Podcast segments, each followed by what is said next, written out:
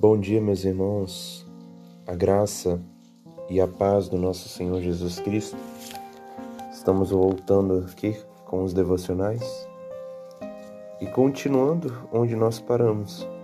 Provérbios capítulo 6, do versículo 20 ao versículo 35. Para que eu não me prolongue no tempo, você pode ler esses versículos na sua Bíblia e ouvir esse devocional. Então, pause o áudio, leia primeiro ou leia depois, como lhe for propício. O capítulo 6 de Provérbios, Salomão está dando algumas advertências. Ele adverte contra o servir imprudentemente de fiador, adverte contra o pecado da preguiça, contra a vida de impiedade e agora adverte mais uma vez contra o adultério.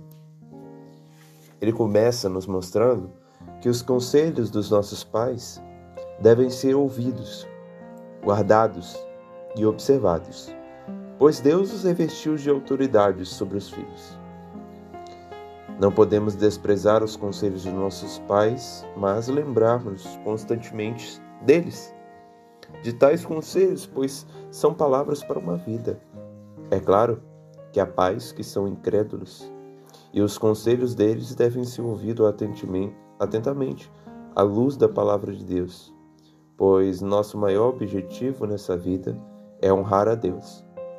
E se nossos pais nos dão os conselhos que desonram a Deus, é claro que temos que obedecer o Senhor. Mas, se nossos pais são piedosos, amam a Deus e ordenam coisas que procedem da vontade divina, é claro que não podemos desprezar. Devemos obedecer. Uma simples ocupação em casa, uma simples, é, um simples favor efetuado, agrada a Deus porque isso é honrar pai e mãe, obedecê-los, respeitá-los, saber ouvir.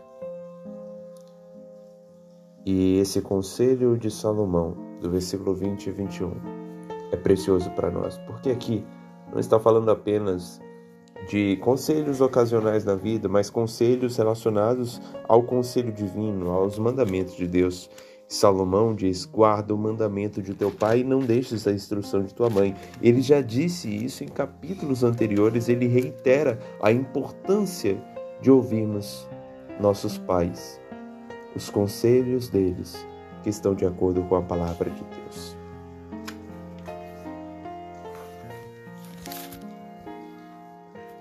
A palavra de Deus, quer ministrada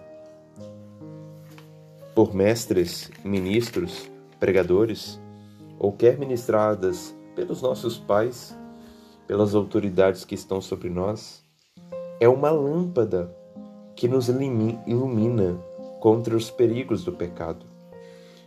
Porque o mandamento é lâmpada, e a instrução luz, e as repreensões da disciplina são o caminho da vida.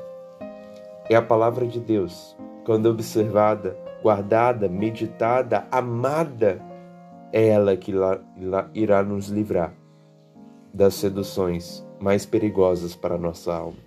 Do pecado do adultério, como aqui visto, mas também do pecado do, da preguiça, do pecado da ganância, da inveja e de tantos outros que desonram a Deus e são prejudiciais a nossa alma.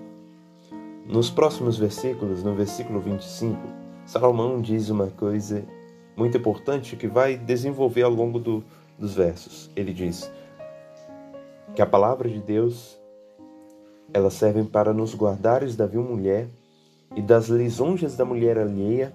E ele diz: Não cobices no teu coração a sua formosura, nem te deixes prender com as suas olhadelas.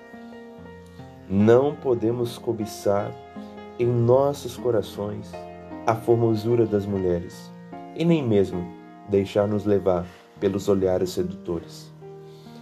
Aqui é o fundamento do pecado. O pecado começa no coração.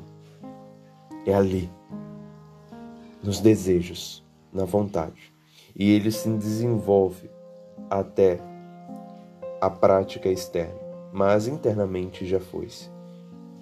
Se cobiçamos no coração, quando diz respeito ao adultério, a mulher alheia, ou cobiçamos qualquer outra coisa que não deveríamos, que não podemos, que não é propício, que não é para nossa alma.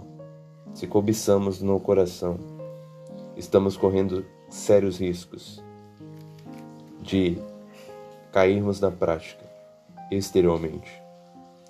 Essa obra de não cobiçar é árdua e apenas a palavra de Deus aplicada em nosso coração pode nos santificar de tal cobiça. Por isso o apóstolo Pedro vai falar, se eu não me engano, é o apóstolo Pedro que vai falar da purificação do coração pela fé. Se o nosso coração é purificado, ele é a morada para a palavra de Deus. E é a palavra de Deus que irá nos livrar dos pecados mais horrendos na nossa alma. Uma brecha para o pecado é uma porta aberta para a destruição. Temos um pavio e se cair ali um fiasco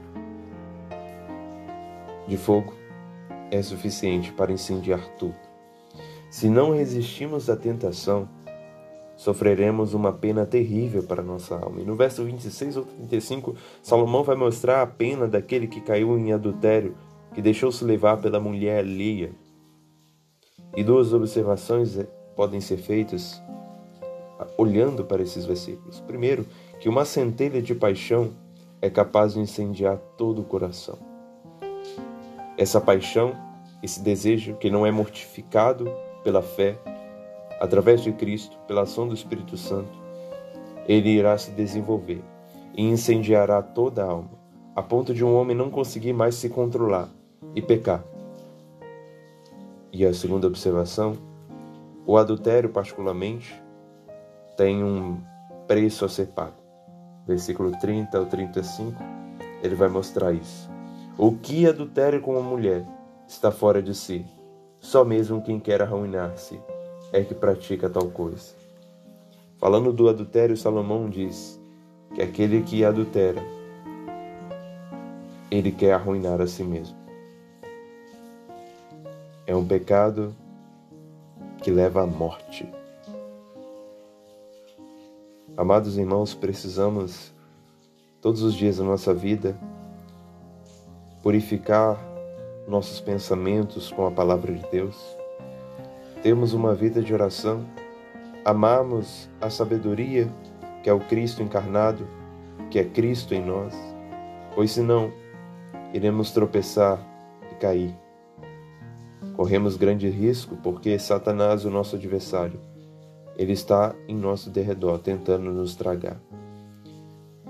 Então vamos ouvir os conselhos dos sábios os conselhos dos nossos pais, ou quem já não possui pais, os conselhos da palavra de Deus, que são a mesma coisa quando estes estão de acordo com a palavra de Deus. Vamos ouvi-la, vamos amá-la, vamos guardá-la, vamos nela meditar, para que nessa luta contra o pecado, em meio às tentações da vida, possamos estar firmes e resolutos na verdade de Deus para não nos deixarmos levar pelas paixões infames da carne. Deus nos ajude, nos dê força, pois tal obra é árdua.